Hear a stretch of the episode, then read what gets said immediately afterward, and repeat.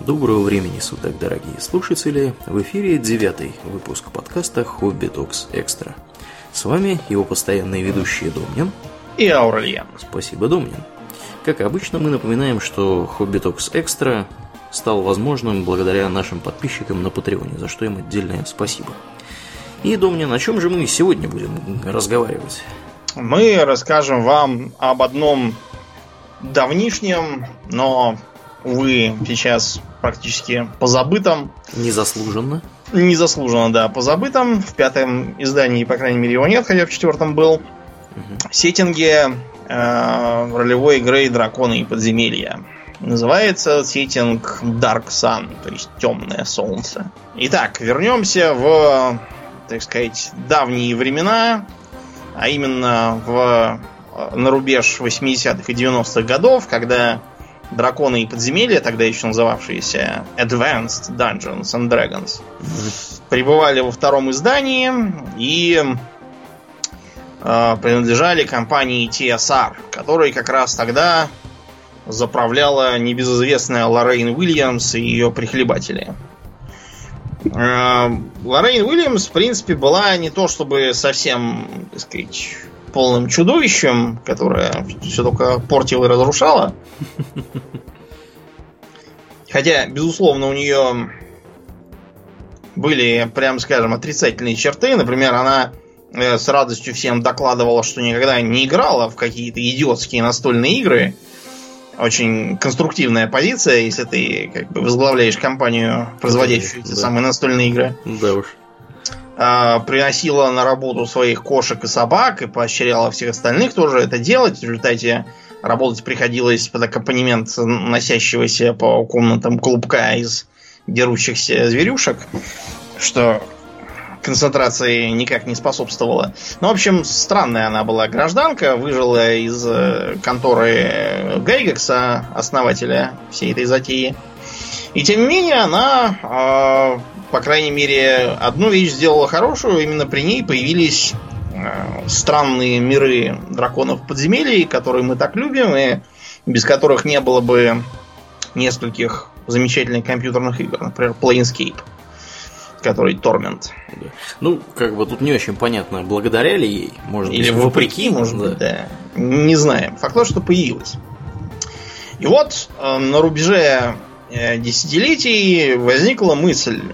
Что-то у нас как-то много похожих миров. То есть, вот у нас есть Forgotten Realms, который Фейрун, угу. где типичная, как бы, толкинистская фэнтези.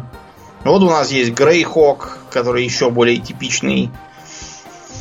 Есть у нас э, Dragonlance, который чуть менее типичный, он такой более высокий и героический, но тем не менее. И как-то не достает нам не достает нам чего-то такого свеженького, и необычного, да, какого-то необычного подхода. А ведь 80-е годы это же как раз э, расцвет определенной эстетики, а именно постапокалипсиса, чтобы там э, кожаные штаны, всякие там безумные шлемы, немыслимые машины, какие-то там резаки-тесаки, угу. какие-то свинченные не пойми из чего пушки, вопли, маски. Вейстланды всякие. Да, всякие пустыни, жестокая и бескомпромиссная борьба за воду, там, за бензин и все такое. Короче, все, за что мы любим Безумный Макс Fallout и прочие дела. Ну вот и подумали, а что бы нам не сделать какой-нибудь такой суровый мир, где все живут по принципу «умри ты сегодня, а я завтра», где привычные роли э, всяких там эльфов и гномов совершенно не действуют, а, как бы, чтобы шокировать, так сказать, публику и заставить их выживать, а не просто ходить там между деревнями и брать квесты на истребление гоблинов. Так появилась идея постапокалиптического мира, и вообще-то изначально была мысль сделать э, такой мир замерзший, на котором солнце померкло. Mm-hmm. Вот, и поэтому там все, все мерзнут. Но тут спохватились художники. А художники, между прочим, принимали очень серьезное участие в работе, включая такого знаменитого, как э, Джеральда Брома. Мы с тобой, помнишь, как с Бромом познакомились? В подъезде, в темном переулке? Нет. Я имел в виду, когда мы играли в Magic the Gathering, так. и он многие карты там иллюстрировал. При а этом... можешь сходу назвать какие-нибудь, чтобы я представлял просто?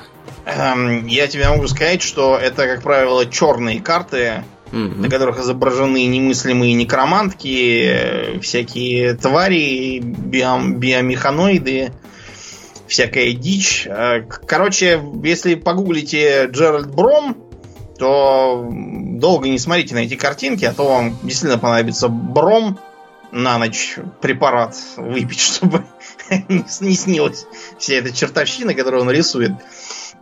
Потому что он такой художник и, и, и, из как бы калибра Гигера и прочих таких же. Да, я так понимаю, что он даже в Диабло успел засветиться. Он везде успел засветиться, он очень знаменитый мужик. Да, и в Думе, и в Дарксане, да, все верно. Да, да. это он, это он. Угу. Да. Ну, на э, его известность э, можно обратить внимание, что даже подписи к картинам он себя пишет просто Бром. И всем сразу понятно. Всем который... понятно, да, что, что это за Бром, да. Он, такой у нас один. Ну, они возмутились, сказали, ну зачем нам какой-то замерзший мир? В замерзшем мире все будут ходить закутанные в шубы по самые глаза, и как бы нечего там рисовать. Какие-то будут посиделки эскимосов а не картины. Давайте лучше, чтобы одежды было поменьше. Ну а раз в холоде одежды надо много, следовательно, выкрутить надо температуру в другую сторону, чтобы была жара. И вот все оделись в какие-то немыслимые кожаные трусы, какие-то там наплечники, какие-то нарукавники, ошейники, все в коже, шкурах и в каких-то тряпках, все ходят полуголые, обилие бронеливчиков – угу. доставляет населению. Вот такой вот. Несмотря на то, что это, в принципе, тоже идиотизм, если подуматься. Ты знаешь хоть одну пустынную страну, где ходят в трусах?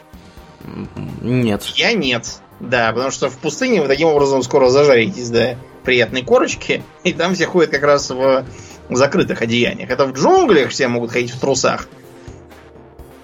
Да. Если что-то можно поделать с москитами. Короче, вот так появилась э, идея пустынного мира, вот где такой Mad Max, только в фэнтези.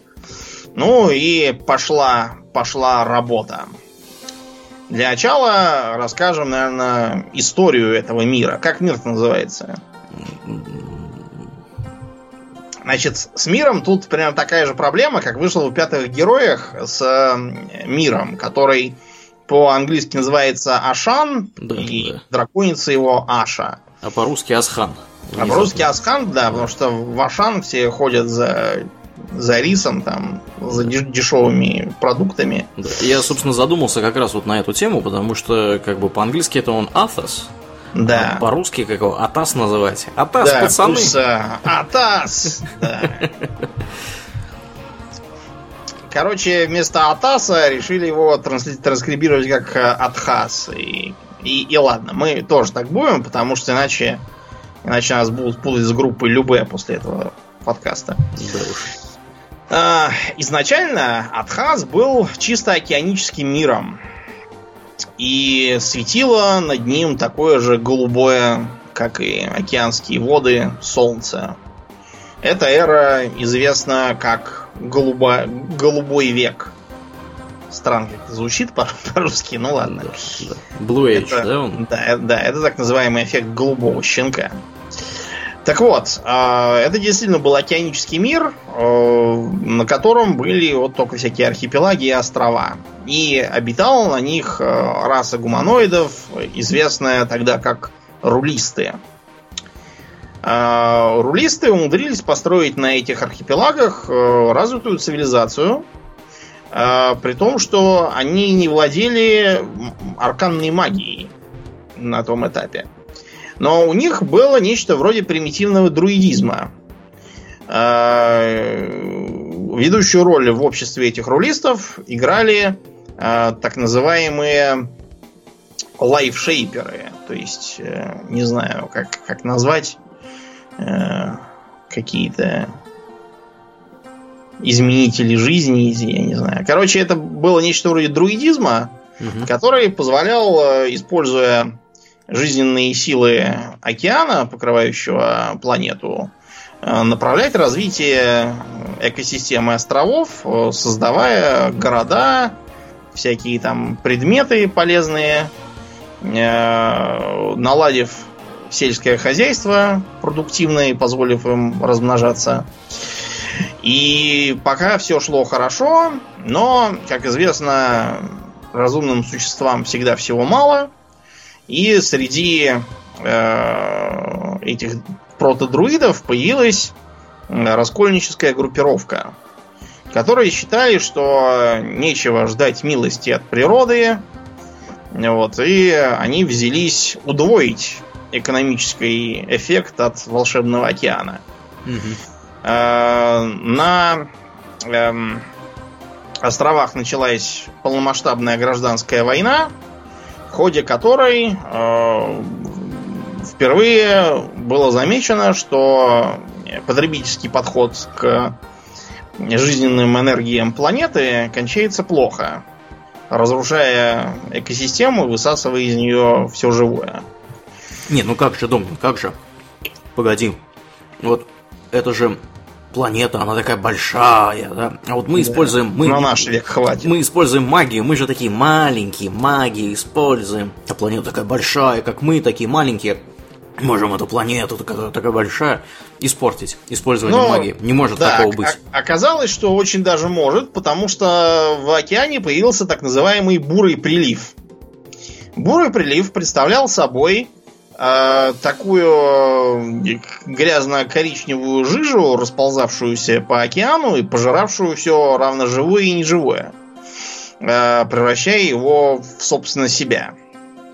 Э, в отчаянной попытке уничтожить этот э, бурый прилив, уцелевшие протодруиды рулистов построили так называемую башню первоздания – это один из вариантов перевода, который я встречал.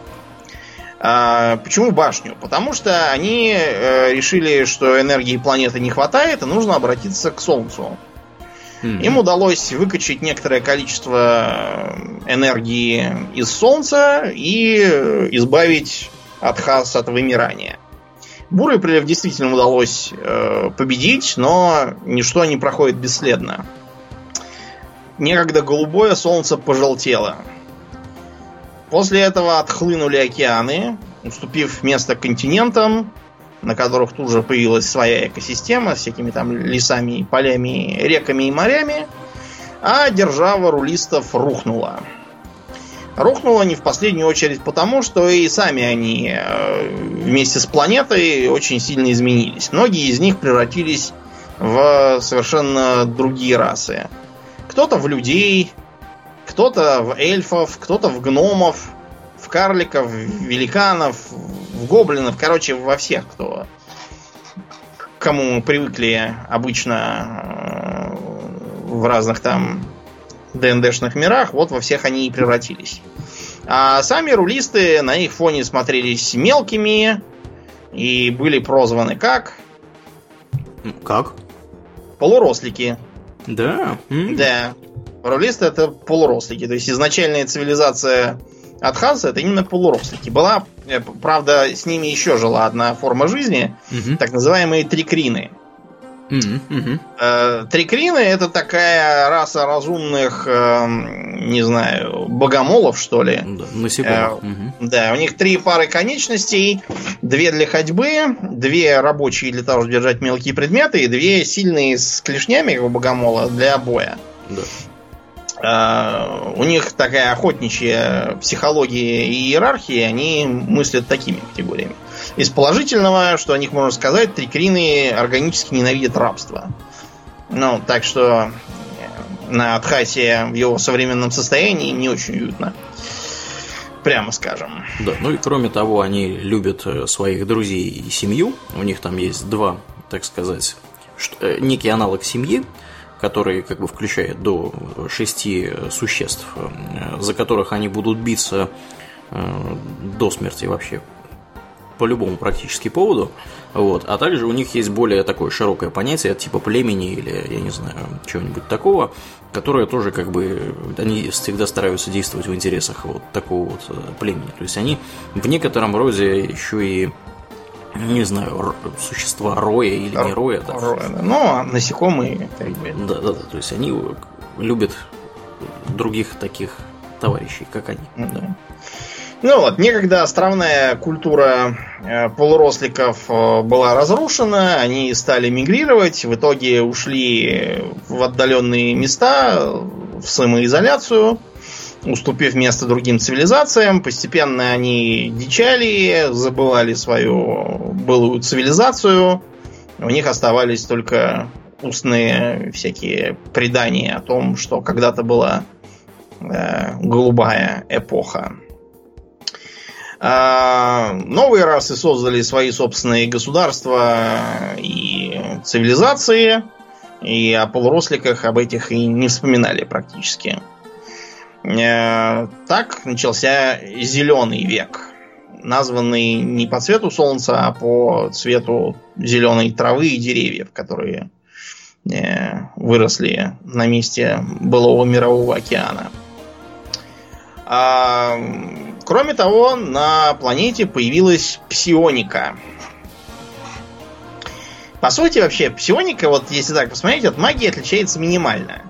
Такая же какая-то немыслимая и нарушающая законы физики Фигня. сила, да, какая-то непонятная. То есть она скорее дань, наверное, той моде на скрещивание с научной фантастикой, где как раз псионика чувствует себя прекрасно, несмотря на то, что, опять же, от магии ничем не отличается, просто называется по-другому. Да, ну и забегая вперед, скажем, что те, кто практикует магию нелицензионно в настоящее время, да, вот в этом мире, они стараются выдавать свою магию как раз за псионические ну, за способности, да. благо, что псионические способности практически есть у всех. Для неспециалиста их, да, отличить достаточно трудно. Да.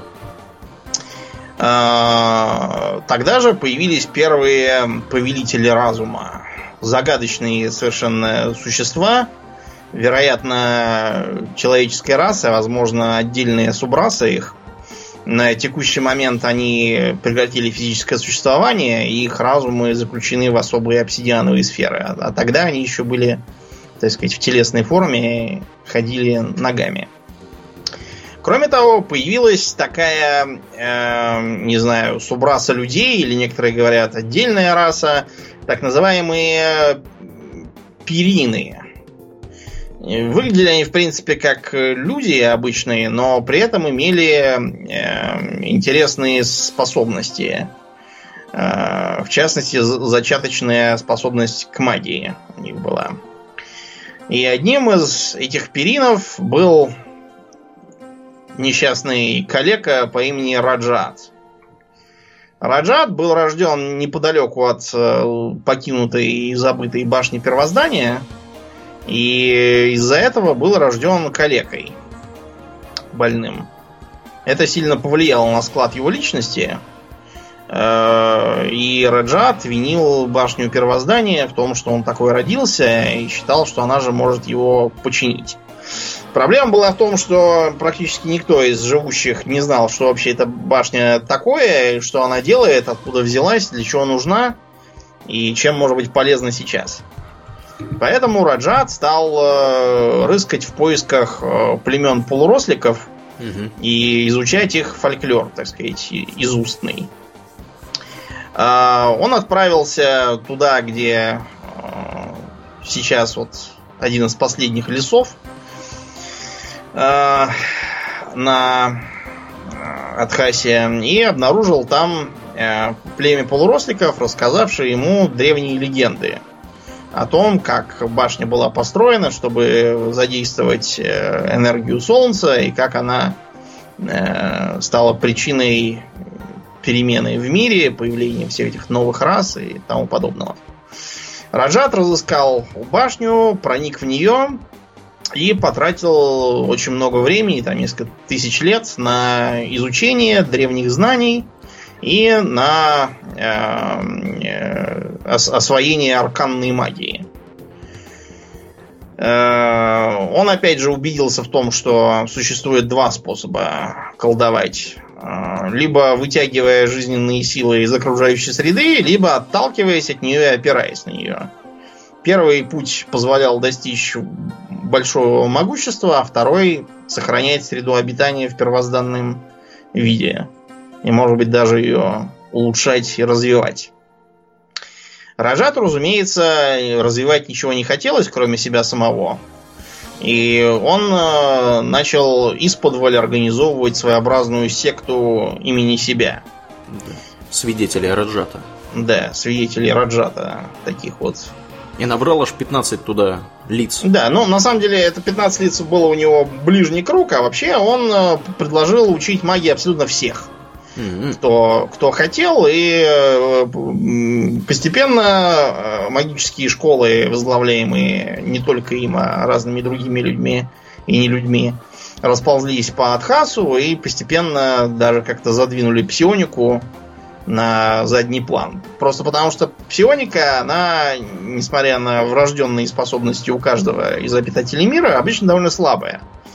То есть годится, чтобы, не знаю, там, налить себе воды в стакан из бутылки с помощью телекинеза. А серьезные псионические способности есть у э, тех, кто пережил какие-то очень крупные неприятности, опасности и лишения. Понятно, что никто по доброй воле себе такого устраивать не будет, так что и серьезным владением псионикой похвастать могли немногие. А магия им нравилась потому, что ей можно учиться как э, науке. И никаких особых талантов, э, в принципе, для владения э, полезной магией не требовалось. В общем, демократическая такая. Да, более такая Система похожая на науку, а не на, не на искусство и талант. Угу. Кроме того, Раджат вел очень хитрую э, идейную политику. Он э, призывал всех к миру, заявлял, что он пацифист, миротворец, что магия принесет всем равенство, процветание э, и сотрудничество. Э, в своей школе категорически запрещал там всякое соперничество и конфликты и так далее. Но это все было для публики и на вид. А на самом деле Раджат действительно постепенно отбирал себе э, перспективных студентов. Причем все они были, что интересно, человеческой расы. Раджат э, решил, что они, во-первых, достаточно способны к магии, во-вторых, достаточно жадные для знаний, а в-третьих, достаточно тупые, чтобы поддаться на его манипуляции. И не разгадать его коварных планов. А коварный план у него был далеко идущий. Дело в том, что от изучения башни Раджат повредился умом, или может он изначально такой был, и пришел к выводу, что вся эта зеленая эпоха огромная ошибка. Да. И, и даже преступление. Да. Раньше и вода была синее. Голубее, да. да, да и да. солнце тоже было синее. Да. И неплохо бы вернуться к старым добрым временам. И как же да. мне это сделать можно? Спросим ну, мы. Известно как.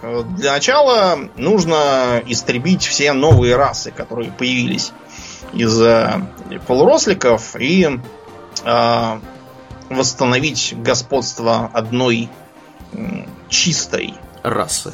Да. Вообще-то Раджату было бы логичнее, собственно, полуросликов для этого и дрессировать себе ученики. Но оказалось, что э, полурослики, хотя магию освоить и могут, но вот э, э, магическому посвящению и передаче силы, э, которую в качестве специального ритуала разработал Раджат для своих ближних студентов.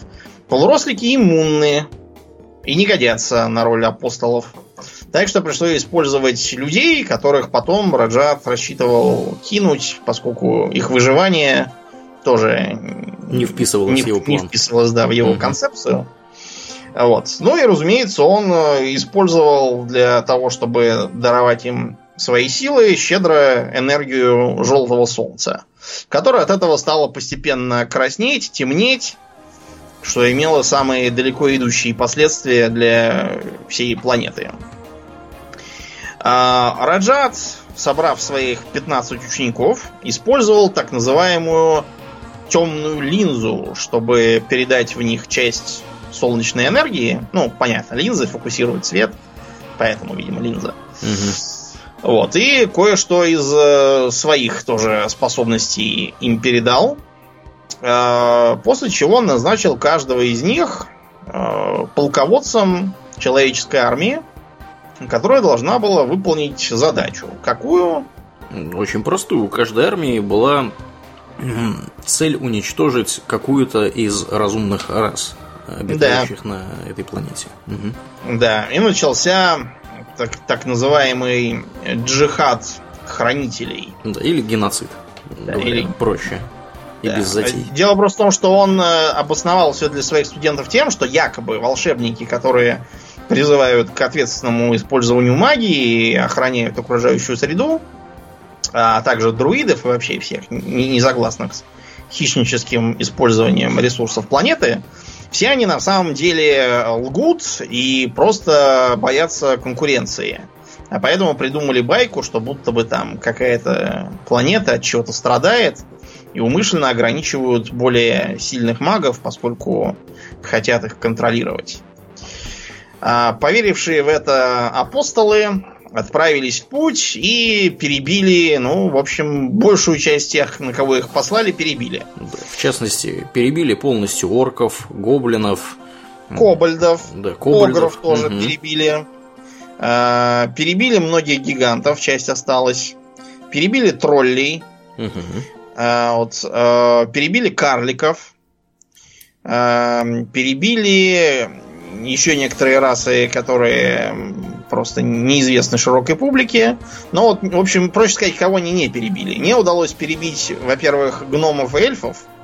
Но это не значит, что гномы и эльфы остались э, в неприкосновенности. Дело в том, что э, эльфийский король был поражен проклятием бесплодия из-за э, этой самой войны. И, э, в общем,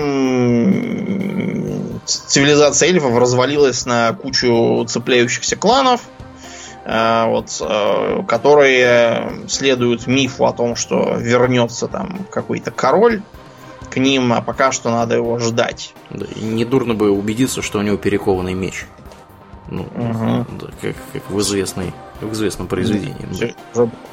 А гномам пришлось тоже, они остались без короля, закапываться глубже в землю. Кроме того, поменялся их внешний вид – они облысели, и бороды у них тоже вы, выпали.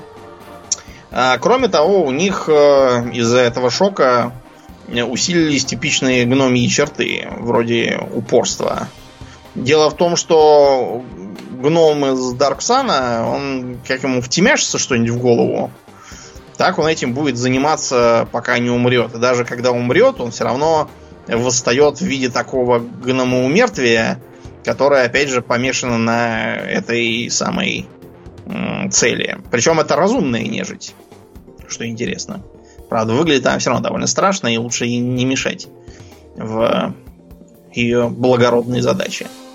Те гномы, которые решили повернуть свою упертость на что-нибудь полезное, занимаются сейчас строительством моста через Иловое море. Строительство идет в час по чайной ложке, но гномов не переубедишь. А, кроме того, уцелели еще три крины. Уцелели э, птицеподобные а, аракокра.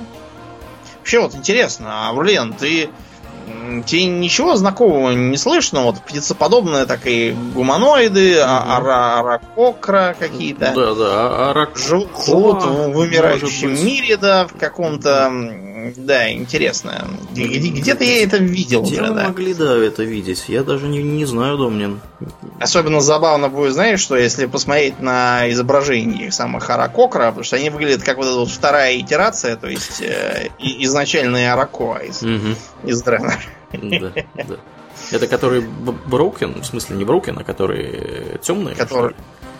Нет, нет, это те, за которых можно в Warlords of Draenor посмотреть, на их изначальные формы такие более симпатичные и летающие. Mm-hmm. Пти- а, ну в смысле, которые, которые, э, ну понятно, которые, не, не которые темные, все понятно. Да, не которые темные. Вот. Э, так что да, уцелели немногие. Полурослики, конечно, тоже уцелели, их никто не убивал, но порослики к этому времени уже успели окончательно деградировать и превратились в полных э, отморозков. Полно, да, дикарей, отморозков, которые сидят в джунглях, и э, если к ним туда забрести, э, то, э, в общем... Если, ну, мы привык... если вас сожрут э, живьем, это будет нормально еще. Да. То, то, то есть, ну, вы понимаете, какая горькая ирония, да, все привыкли, что полурослики там любят пиры, там, угощения всякое. Ну. Чашечку чаю выпить с бисквитом. Да, вот они вас, собственно, и употребляют, употребят да. в угощение. Да. Но э, к этому моменту план Раджата дал сбой, потому что студенты начали подозревать, что все непросто э, так, и что их выживание в планы э, Раджата не входит. Они обратились против него, Э, убили двух из своего числа, которые приняли сторону Раджата. Вот. И э, в страшной войне, которая сожгла то, что в мире осталось еще целого, сумели победить Раджата, отделить его душу от тела и загнать ее в артефакт под названием Черная сфера – и эту сферу законопатить в специальное измерение под названием пустота. Такой, такой персональный ад для него, где нет абсолютно ничего. Да, пусть он там посидит, подумает о своем поведении. Да. А, чтобы это сработало, уцелевшие студенты э, решили использовать еще раз темную линзу, с помощью которой Раджат Кат наделил их могуществом. И коллективным усилием э, они должны были произнести заклинание, которое запечатает Раджата в сферу навсегда. А первоначальным планом было следующее. Э, одного из них по имени Борис что интересно. Борис Бритва практически. Да, Борис, да. Но тут получился бы Борис Дракон, потому что э, он предложил сделать следующее. Провести ритуал, который превратит его в дракона. Вот, и позволит ему получить достаточно силы, чтобы удержать Раджата в сфере. А, вот. Был разработан сложный ритуал из 10 шагов, вот. Э, но с самого начала все пошло наперекосяк. Дело в том, что э, ритуал э, сильно приблизил Атхаз к тонкому плану стихий. Это имело два следствия. Во-первых, до сих пор на территории Атхаса очень много порталов, из которых лезут элементали, и вообще элементали встречаются повсеместно. Кроме того, получились своеобразные культы элементалей и стихии, мы чуть позже разъясним. А во-вторых, каждый из э, апостолов э, приобрел э, связь с конкретным стихийным планом. Несмотря на то, что сами по себе они не могли использовать их мощь, но зато они могли передавать арканные способности своим сторонникам создавая так называемых храмовников, которые им, соответственно, э, верно служили в качестве солдат, слуг, э, судей, наместников, всякого такого. Угу. Процесс шел дальше, но Борис, превратившийся в дракона, сошел с ума, не выдержав, видимо, груза ответственности и следующие сто лет летал по округе, все ломал, сжег и добивал то, что еще да. без него не развалилось. И использовал магию направо-налево, я так понимаю. Да, при этом. что и, разумеется, в осквернительском ключе, то есть да, да. высасывая изо всего остатки жизненной силы. А остальные а, апостолы назвали себя королями-чародеями и поделили между собой опустошенную полумертвую пустыню, обжигаемую красным солнцем, все, что осталось от когда-то цветущего Атхаса. Такой вот получился страшненький мир. А, если посмотреть на его карту, к счастью, в интернете полно художественных карт, мы их приложим к этому подкасту потом в группе то мы увидим, что в основном жизнь, так сказать, концентрируется э, в регионе окрестности города Тир. Угу. Это не единственный там город, там их много всяких, но просто Тир, видимо, самый известный. 90% всяких книг и модулей, которые имеют местом Атхаз, происходит вот где-то в этой в этой округе. Да, да. Ну, еще примечателен он тем, что дракона там успешно свергли. Э, в последние события, вот, которые там происходят да, на момент угу. этой, развития этой серии, заключается в том, что там самоорганизовались местные жители, и каким-то неведомым образом э, сумели дракона этого опрокинуть. В общем, у них там теперь зайчатки демократии и всякого такого, и чуть ли не, не парламентаризма вот, обещают появиться. Вот, естественно, другие э, короли-чародеи смотрят на это на все с большим скепсисом, и я думаю, что они вмешаются в конечном итоге. Ну, да, вероятно. Действительно, в самом городе Тир расположенном в плодородной долине рядом с горами, укрывающими от песчаных бурь угу. и отгораживающими от джунглей, где сидят людоедствующие полурослики. Но там сейчас действительно что-то вроде демократии, там э, к власти пришел или пришел, я так и не понял, это Тициан это мужик или, или женщина, не пойму. В общем, Тициан бывший храмовник, угу. вот, который пришел к власти и запретил рабство. Но мы всегда знаем, что как бы, приходить к власти в древних городах в пустыне и отменять рабство это дело такое да. чреватое. На завтра так что... начинают появляться люди в золотых масках, да. резать всех направо и налево. Ну, примерно вот так, да, идет в тире постоянная велотекущая какая-то война друг против друга, угу. ночные убийства, потому что далеко не все довольны э, власти этого Тициана и пытаются его свергнуть. Вообще, типичный город э, выглядит вот примерно так же, как в игре престолов. Вы посмотрели там на картинки или там в сериале было, я уж не помню. Сериал я до такого момента не смотрел. Угу. Но по картинкам было видно, что города там вот такие характерные э, желто-кирпичного цвета, потому что все сделано из э, кирпича саманного. Вот, об, обнесены э, стеной по кругу там или по периметру, они разной формы бывают. Состоят из разных кварталов. Э, в центре возвышается огромная ступенчатая пирамида. Угу которой по традиции заседает король-чародей. Ну и вот разделены, разделен город на районы. В одном живет знать, в другом купцы. Например, в третьем там живут ремесленники, в четвертом какие-нибудь храмовники там обитают в отдельном квартале и все такое.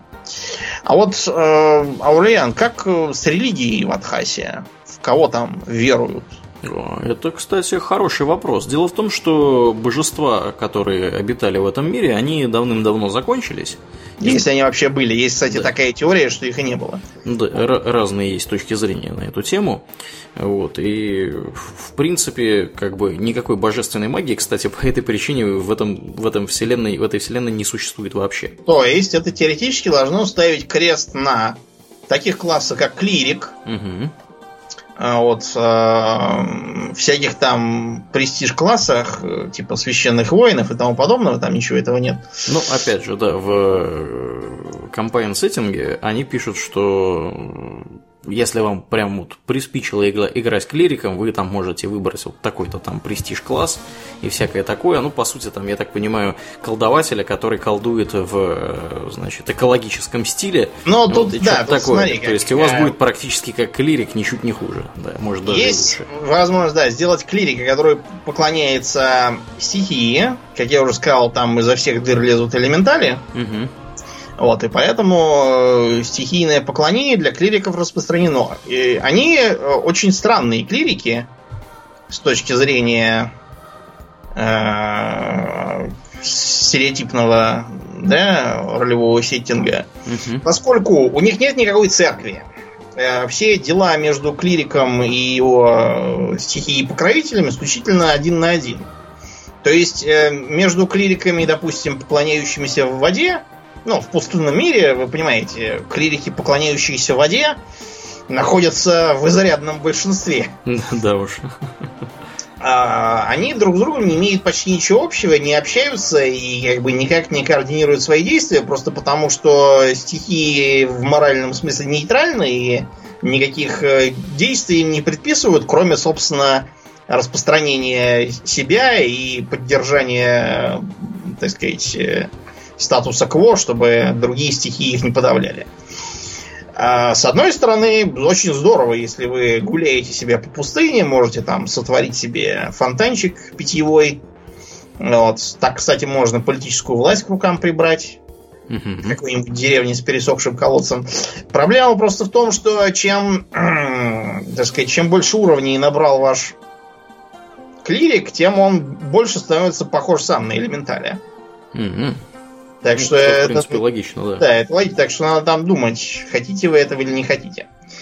Если вы как-то не очень хорошо относитесь к превращению в ходячий фонтан, или во что там вы хотите, а, можете попробовать немножко другую божественную магию получить. Стать храмовником. А, Храмовники тут замещают фактически паладинов.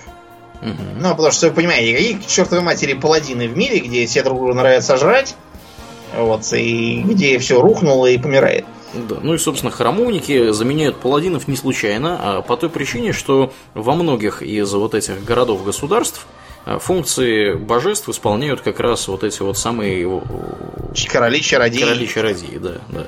А в некоторых они выступают как, э, скажем так, пророки этих каких-нибудь божеств и всякое такое. Ну да, смотря какая фантазия там в башку ударит. Мгм.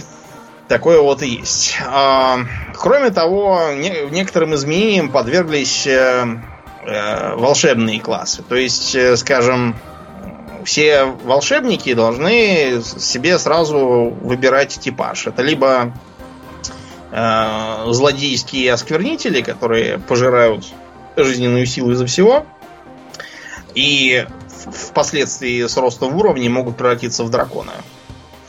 Либо это охранители, которые, может быть, не так хороши, вот, э, но э, зато предохраняют окружающую среду.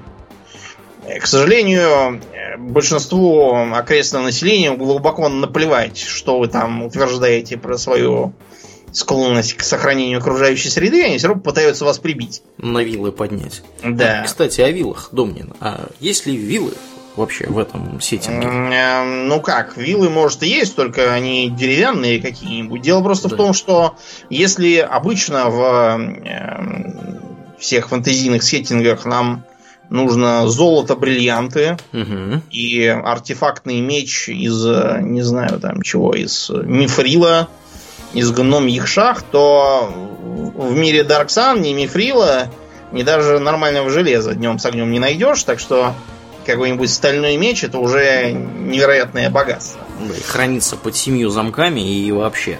Достается по большим праздникам. Да, кстати говоря, по этой же причине э, смешная ситуация с деньгами в этом мире, потому что деньги, которые исп- используются в этих самых городах, государствах, они сделаны э, из э, самой настоящей глины.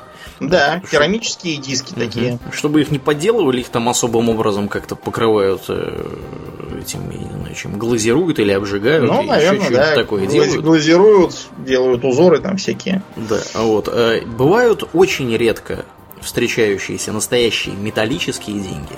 Э, Обычно они возникают, когда разграбляется какое-нибудь ранее не найденное никем, э, я не знаю, поселение или Да, замок. заброшенные или еще такое. зеленой эпохи. Да, и э, в этом случае как бы какая-то часть металлических денег, она, э, скажем так, функционирует в Да, но она в основном, обмена. знаете, вот примерно как сейчас золотые слитки банковские, они где-то там Мгм. лежат Да. под замком, и мы их обычно даже не видим за всю свою жизнь Да. Живьем. Вот так и здесь. Так что народ в основном вооружается кто чем. Всякими костяными топорами, обсидиановыми молотками или кинжалами, там, Дубьем. э, да, дубьем, там всякие э, железное дерево там добывают, например, Мгм. там, где оно есть особое. Делают э, разное снаряжение защитное из э, твердых шкур, потому что помимо отсутствия привычных нам химических элементов, отсутствует и привычная нам живность. Понятно, что коров там пасти негде, поэтому роль коров, э, то есть молочного скота, заменяют внезапно медоносные такие гигантские твари, похожие на пауков, но только приносящие мед. И их доят примерно вот как, как муравьи тлей, вот примерно так же. Есть э, самые разные покрытые толстой грубой шкурой животные, которых можно там разводить на мясо или запрягать куда-нибудь. Вот, э, есть, например, вот такой э, базрак. Базрак выглядит как э, э, что-то вроде носорога. Угу. Вот, только если бы носорог был зергом. По размерам примерно вот как, как носорог и есть совершенно такой же. Э, кроме э, живого мира есть, я имею в виду животного, есть еще и растительные, от которого тоже одни неприятности. Есть, например, кактусы такие, которые, эм, с одной стороны, очень э, полезны в смысле добычи воды, там срезать верхушку, размешать мякоть, все, все это в стиле Беара Грилса. Угу. К сожалению, эм, без э, знаний местной ботаники лучше кактусам не приходить близко, а то некоторые их виды могут сами срезать с вас верхушку и размешать содержимое. Например, есть, да, есть такой вот э, кактус-охотник, который пока, когда ты к нему подходишь, он вроде нормальный кактус, и можно добыть воду, только рядом какие-то кости лежат почему-то. Подходишь, а он такой у тебя э, отравленным шипом, и все, и высасывает из тебя сам воду. Это еще ладно, что высасывает. Есть, например, такой, знаешь, кактус, который даже, даже очень красивый, там, с, с цветками. Так вот, он привлекает к себе живых существ э, и превращает их в своеобразных своеобразных зомби, которые вокруг него толкутся и добывают ему пищу новую. Прекрасно. Есть довольно много э, всяких э, гигантских насекомых, на которых можно попробовать ездить или которые попробовать осажать. Есть такая гигантская скалопендра, называется Килопс. Здоровенная сороконожка с одним злобным глазом посреди морды. Угу. Есть и летающие твари, есть, например, такой облачный скат. Выглядит как, в общем, скат размером с э, грузовик, который, похлопывая крыльями, летает над головой и норовит тебя утащить куда-нибудь в горы. Есть свои виды драконов, такие, знаешь, характерно поджарые, э, иссохшие, такие все угловатые. Но... В загаре. Угу. Да, да, такого характерного маскировочного цвета. Вот. Для пустыни, я думаю, самое оно. Попадаются тварюги на манер, знаешь кого? Вот этого тентакулата из второго XCOM. Mm. То есть нечто вроде такой медузы, тоже с, плавающей в воздухе, которая норовит э, схватить и, и утащить. Всякие жуки, плюющиеся всякой дрянью там или кусающиеся. Э, э, разнообразные элементали, самодельные големы которые как-то сама создаются из-за близости этой самой из-за близости планов стихий. Вот. Попадаются просто разные там разбойники, бандиты, кочевники пираты. Например, местные эльфы э, ведут кочевой образ жизни угу. и имеют репутацию паразитов, лодырей, воров и сволочей. Вообще цыгане такие да, местного они, разлива. Знаю, похожи на цыган, где-то как цыгане и относятся к ним как к цыганам. Как, как к вороватой, злобной, хитрой мрази, которая не хочет работать, вот, а только паразитирует на остальных, постоянно обманывает. Вот, и все такое. Так что, если вы хотите играть за эльфа... Удачи вам. Это ваш шанс. Да. Э, не ждите только, что вас будут как в привычном Толкиноподобном фэнтези. Все такие, ах, это эльф, как он прекрасен. Это эльф, бейте его по морде. Бейте его, да. Эльф у нас медоносных пауков угнали, бей его. Да, так что, в общем, животный мир тут разнообразный, но, к сожалению, очень однообразный, в том смысле, что почти все, все из, из его представителей вас могут сожрать.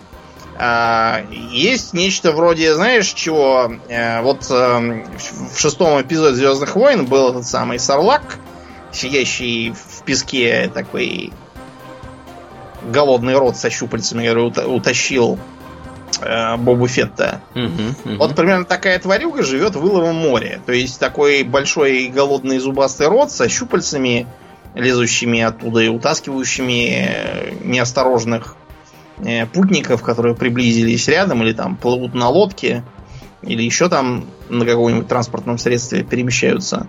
Он достаточно большой, чтобы съесть э, даже гиганта. Ух ты. Дело просто в том, что гиганты, э, благодаря своему размеру, рискуют перемещаться по э, Иловому морю, просто погрузившись в него по грудь. Им хватает роста, чтобы нащупать ногами твердую породу. И брести, как по болоту. Вот. Э, так что э, на них тоже охотится вот этот вот э, монстр.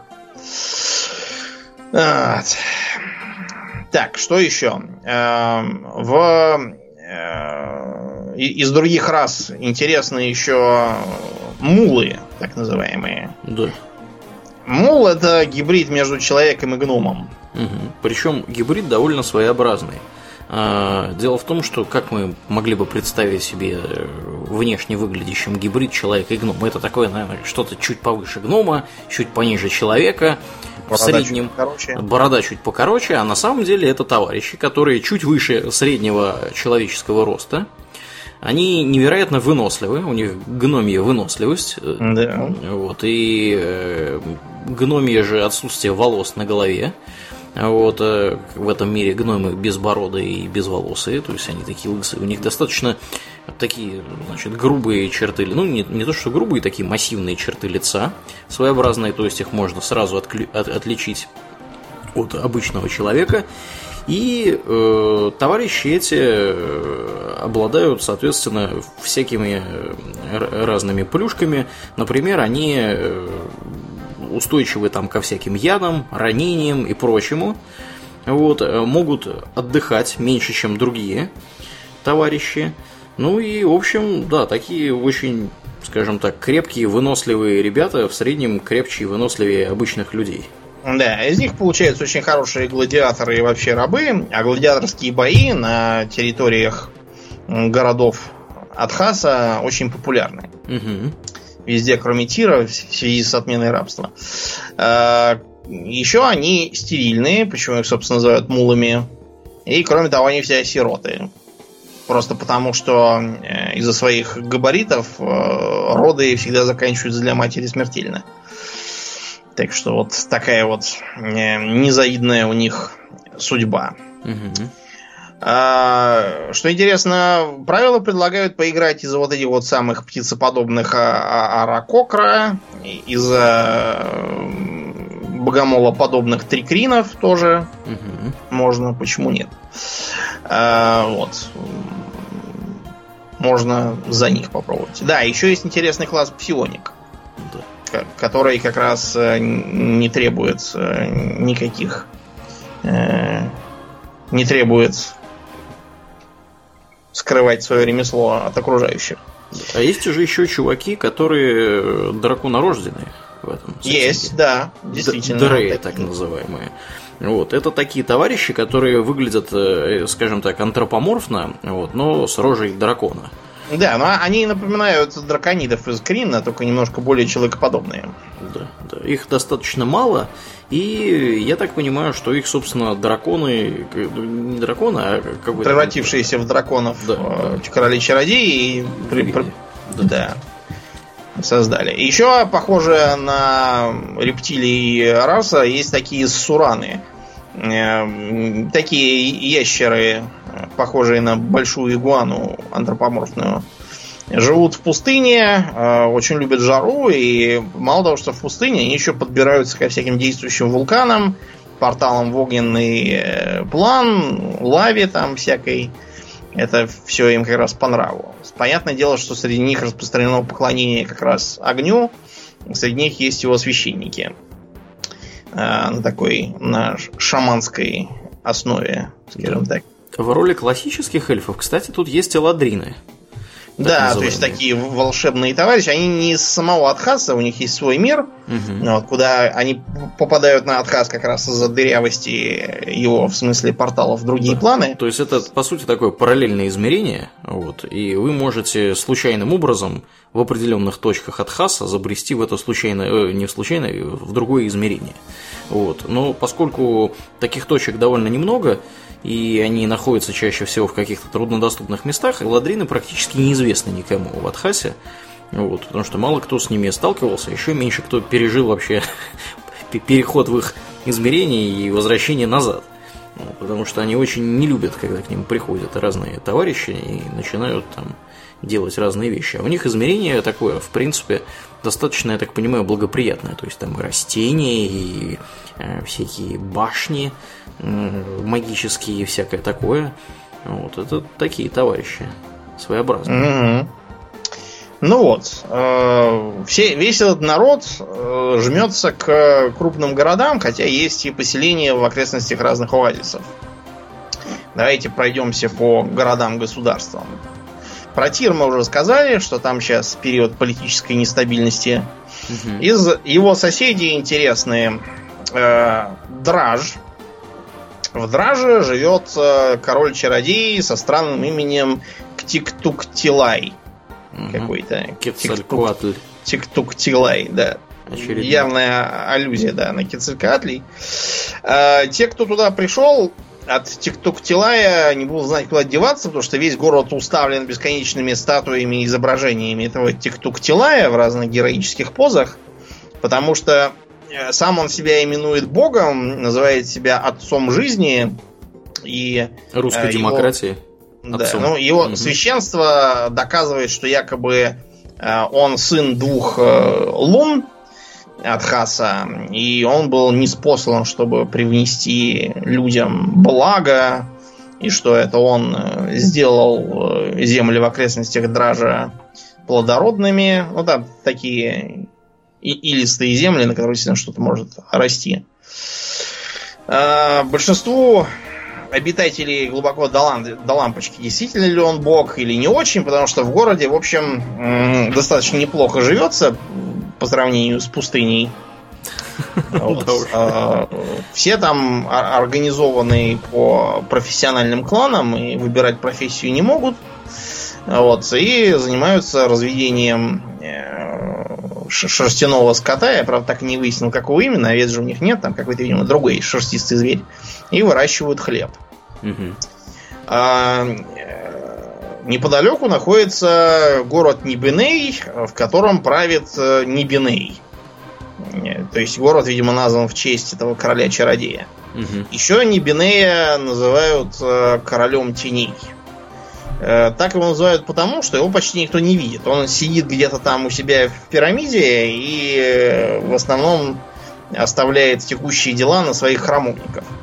Э, храмовники у него все поголовно женщины, и считается, что все эти храмовницы его как бы жены. Хотя они его видят редко, не то что там какие-то женские дела для него выполнять. Вот. Больше он ничего, в принципе, не делает. А, в лесном регионе рядом с лесом полумесяца, вернее, даже внутри леса полумесяца, находится город Гулг, где правит королева Лала, Лалалипай какая-то. Лалипай? Нет, Лалалипай. Лалалипай. Лалалипай э, город построила не из кирпича, а, собственно, из деревьев использовав магию. Вот. Э, Все, что в этом городе делается, принадлежит ей, поскольку она его создала, и она сама может это менять или уничтожать по своему желанию. И вообще у нее там абсолютная власть, потому что она всем доказывает, будто она лесная богиня по имени Оба, которая любит своих э, людей, и поэтому такой город для них э, создала. В принципе, живется там тоже неплохо, несмотря на то, что правительство назначается самой Лалалипай, но у каждого жителя есть э, право явиться на прием к собственной своей богине и попросить у нее разобраться с ситуацией. А, в городе Балик правит Андропинис, назвавший себя диктатором. Э, диктатором он себя назвал потому, что он якобы является избранным руководителем. Э, на самом деле его никто не выбирал, но все, кто об этом говорит, сразу куда-то деваются. Поэтому все предпочитают не спорить с ним, тем более, что в целом Андропинис не лезет в э, дела города, неплохо разбирается в торговле и видит в деятельности купцов и их караванов залог процветания Балика – вот. Ну и, в общем, там есть э, в целом немыслимая демократическая свобода, вот, и даже свобода слова, если только про самого э, Андропиниса ничего не говорить. Вот, кроме и не шутить про его имя. Да, особо. Странное какое-то. Это, кстати, Андропинис пытался перебить эльфов и угробил их короля. Mm-hmm, так молодец. что я, я подозреваю, что в Балике эльфов не найдешь. Да уж. А в городе Рам очень много народу, целых 40 тысяч. Это по тамошним меркам просто огромный мегаполис. Ну, это примерно как Лондон в 13 или в 12 веке. Ну да. Где-то так. Угу. Правит там э, великий визирь, тоже женщина по имени Абалахре. Абалахре исключительно красиво, но, честно говоря, э, не очень-то из нее хороший правитель, потому что сама занимается снова всякими пьянками и пирами, а ее храмовники занимаются больше шпионажем, чем управлением городом и доносят ей обо всем. А за кем они Домнин шпионят? За всеми. И за, сказать. друг за другом в том числе. За друг за другом, да, в том числе. То есть, да, то есть ты пришел домой, и там шпион, лег в постель, и там шпион. Везде одни соглядатаи. Вот. А, ее не очень-то любит публика, несмотря на ее красоту, просто потому что она навязала там всем э, жесткую кастовую структуру, в которую почему-то ее храмовники никак не входят. Ну и она сама тоже стоит над ней, что воспринимается как несправедливость, особенно на фоне ее разгульного образа жизни вот, и э, невнимание к делам города. Так что там постоянно что-то бурлит и наблюдается революционное брожение. Пока непонятно, во что оно выльется. Никакого брожения нет в городе Урик. Э, потому что там правит э, колдун Хаману, тоже из последователей Ржата, называющий себя королем мира. Скромный такой мужик. Э, там царит порядок, очень милитаризованное общество, все управляются четко организованной бюрократией за который надзор осуществляют храмовники Хаману. Вот. И э, все должны следовать так называемому кодексу Хаману, который гласит о том, что все должны э, преуспевать, э, процветать и богатеть. Но на практике скорее получается наоборот. Кто богатеет, те преуспевают, а все остальные наоборот. Был еще другой город, назывался Бадах, но он сейчас весь разрушен, и никого живого там нет. Вместо этого там очень много голодных мертвецов. А жаль, потому что считается, что в Бадахе скрыты несметные сокровища. Какие точно сказать никто не может. Вот, но какие-то есть. Вероятно, э, и туда периодически направляются всякие партии приключенцев, которые там обычно и пропадают. Угу. Вот, и больше о них никто ничего не видит и не слышит. Да, надо сказать, что таких всяких городов и поселений, разрушенных, занесенных песками, пруд пруди в этом мире. И, в принципе, ничего необычного они собой не представляют. И, по большей части, они все уже давно, давным-давно разграблены. Ничего там ценного нету. Но, тем не менее, как-то приключенцы умудряются э, попадать в разные истории. Вот, и какие-то находить артефакты даже, и всякое такое. Так что, видимо, не везде все разграблено, как египетские пирамиды. Ну, вот, что-то можно вроде местного Тутанхамона отрыть при желании. Да, да. Вот такой вот интересный мир, и очень жалко, что он пошел ко дну, к сожалению. Да.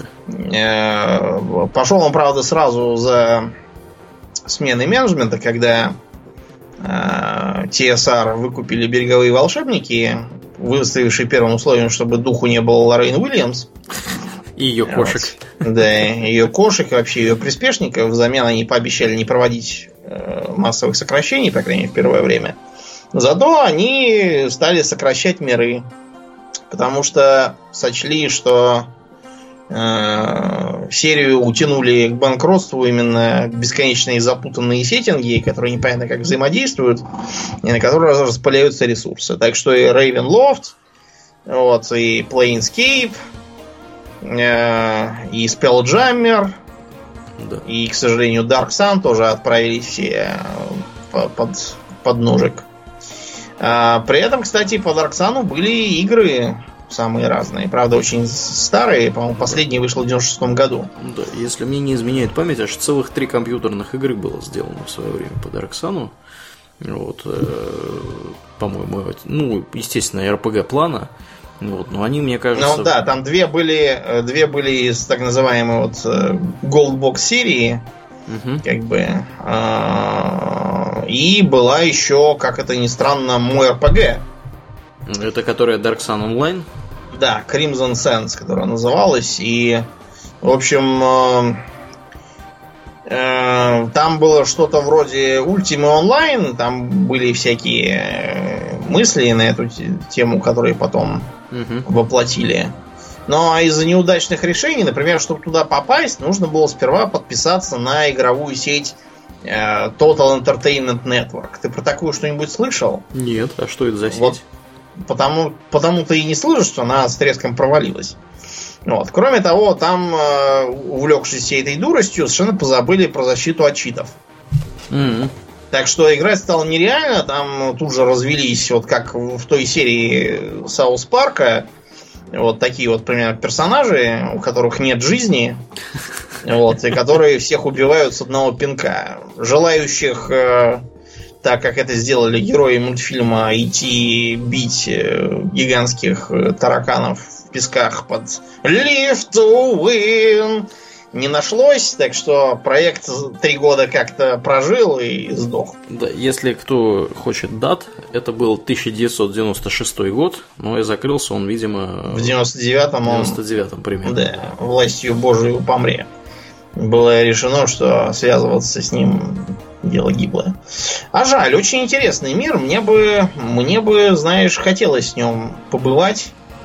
Потому что это же практически безумный Макс, только как бы фэнтези, э, мрачняк, э, в отличие от э, типичного фэнтезийного сеттинга, где в целом и жили они долго и счастливо. Тут ясно, что жить долго и счастливо э, ничего не получится. Вот, и э, что, что просто мы умрем не сегодня, а может быть завтра, там, либо от жажды, либо нас едят кактусы, либо... Кровожадные видят, карлики да. нападут и всех перебьют. Кровожад, да, сожрут. всех сожрут, зажарят. Да, да, да. Вот. да. Ну, у меня, Думнин, есть надежда, что э, возможно, волшебники побережье в конечном итоге реанимируют этот сеттинг, потому что я так понимаю, что по Ревенлофту уже что-то начало выходить. Да, про Страда уже появился модуль. Да, и может быть они потихоньку, полегоньку и что-то другое будут реанимировать, потому что у них задача была, когда они все это закрыли, очень простая, как бы начать делать бабки. Вот, и когда у вас миллион разных направлений, двигаться в каком-либо достаточно трудно и зарабатывать на чем-либо, то есть как, как играть во все вот это, да, если один человек купил одно, другой человек купил другое, и они как бы все, значит, интересуются чисто своими вещами, вот, и вместе не играют. А если никто вместе не играет, денег они волшебники не, не делают. Да. Да. Может быть, с ростом популярности D&D э, появится и э, в пятой редакции, может быть, в шестой редакции и Dark Sun. Я на это надеюсь очень сильно. Да, может быть, мы и сыграем как-нибудь. Да. А может кто-нибудь наконец раскочегарится на нормальную игру в этом сеттинге. Да, что Почему нет? бы неплохо. Угу. Все лучше, чем надоевшие уже грейхоки. И даже Берон уже смотрится по нынешним меркам совершенно не новаторски. Да уж, да уж. Ну что, на этой Ну да, оптимистической ноте? на этой пессимистической ноте, да, пока что радоваться я не вижу никаких причин. То есть у нас подкаст заканчивается примерно как типичное, типичное приключение в мире Dark Sun. Все умерли. Да, все, все умерли, мы остались. Мы, мы победили, но остались в пустыне, воды нет, куда идти непонятно. Да, ну будем действительно подбивать на этом бабки. Мы э, в очередной раз благодарим всех наших подписчиков на Патреоне. Э, благодаря вам, ребята, этот выпуск стал возможен. Я напоминаю, что это был девятый выпуск Хобби Токс Экстра, а с вами были его постоянные ведущие Домнин И Аурлиен. Спасибо, Домнин. Всего хорошего, друзья. Пока!